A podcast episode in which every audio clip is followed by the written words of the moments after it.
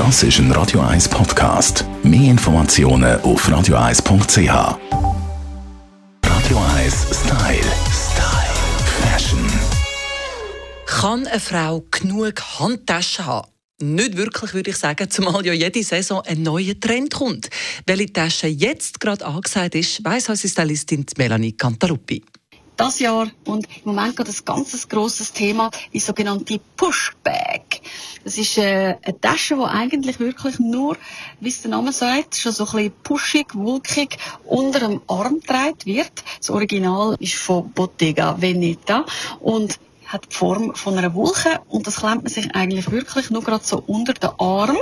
Also sprich, alles was so ein bisschen Henkel oder auch lange Riemen haben und quer Crossbody getragen wird, ist tatsächlich vorbei und der neue Trend geht in die Richtung, dass man seine Taschen unter dem Arm trägt. Für all die, die jetzt sagen, oh mein Gott, wie unbequem ist denn das? Dann hat man ja die Hände gar nie frei. Ich kann euch versprechen, das ist eine reine Gewöhnungssache und ich verspreche euch, es werdet jedes Outfit mega auf. Sieht einfach ganz toll aus. Vor allem gerade auch wieder zu Anzügen, was wir das Thema auch schon haben. Es reißt den Anzug mega cool raus. Und das Lässigste an diesen Taschen ist, ja, ihr könnt sie sowohl am Abend wie auch am Tag perfekt kombinieren. Sie passt immer so ziemlich zu allem, was ihr im Kleiderschrank habt. Nichts, wo nicht geht.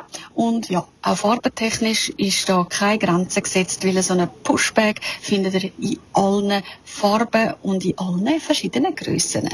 Für all die, die jetzt finden, das Push tönt aber lustig, das ist doch einfach ein Klatsch.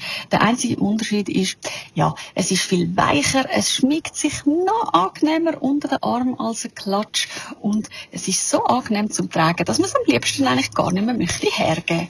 Danke Melanie Cantaluppi. Also diesen Trend kann man getrost pushen. Radio 1 Style. Style. Fashion.